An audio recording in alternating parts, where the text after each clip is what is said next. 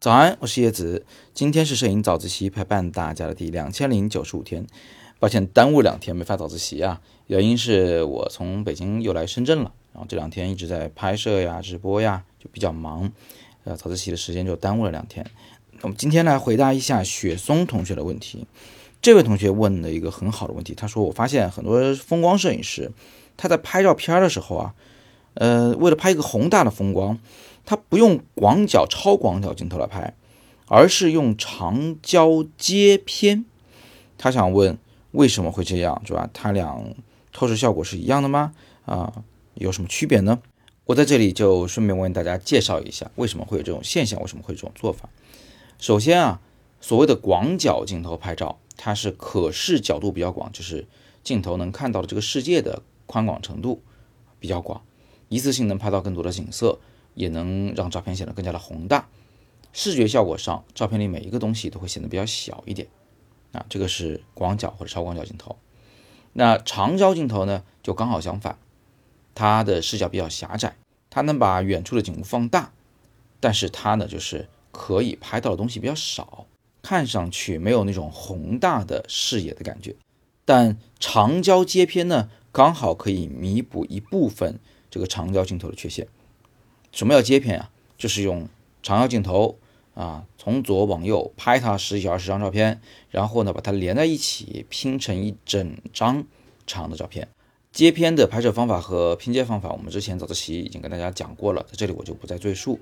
我们今天重点关注一下，就它和直接用广角拍的几个不同。首先，它们最后呈现的画幅比例是不一样的。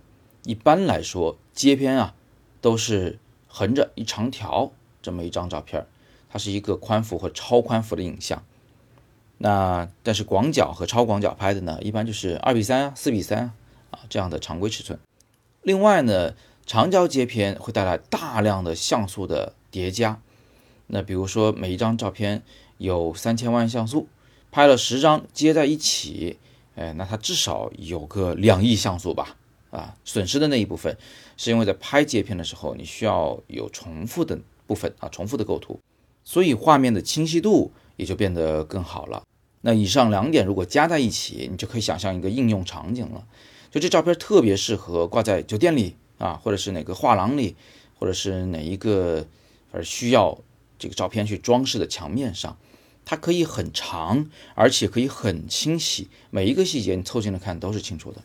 风光照的时候啊，因为好看的风光大体都在地平线附近啊，而不是在脚下或者是头顶上，所以呢，这种超宽幅长焦接片真的是很常见的。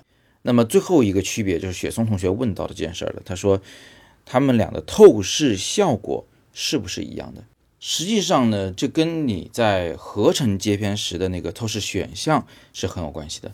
你可以选为和广角、超广角拍的。透视效果一模一样，也就是拍一条横着你面前的马路，拍出来它还是一条直线，但是也可以在接片过程中就把这条马路变成一条大弧线。透视的模式选的不同，你的最后的合成结果就会不一样。最后给一个小贴士，其实啊，现在很多人拍接片也未见得就是从左到右拍一长溜，它也可能呢是。啊，从天空部分开始，先拍一场六，再往它下边再拍一场六，再拍一场六，最后再往下地平线拍一场六，再往地下再拍一场六，最后四五排的照片啊，可能上百张照片合成在一起，形成一张风光的影像。那这样做的话，其实它的那个长宽比例就跟我们正常拍差不多了。那唯一的好处就变成了它的像素是极大的，但这样的做法只适合拍那些完全静止不动的实物。你拍城市的时候。有车辆运动啊，啊，或者是有云朵在移动啊，这些都会给你造成比较大的这个接片式的困扰。好，那雪松同学的问题我就回答到这里。今天我又该出去拍片了啊！如果拍到什么好片子，我到时候再来给大家做分享。有更多的问题，也欢迎大家在早自习后方留言，我会尽力来回答大家。那么今天是摄影早自习陪伴大家的第两千零九十五天，我是叶子，每天早上六点半，微信公众号“摄影早自习”。不见不散。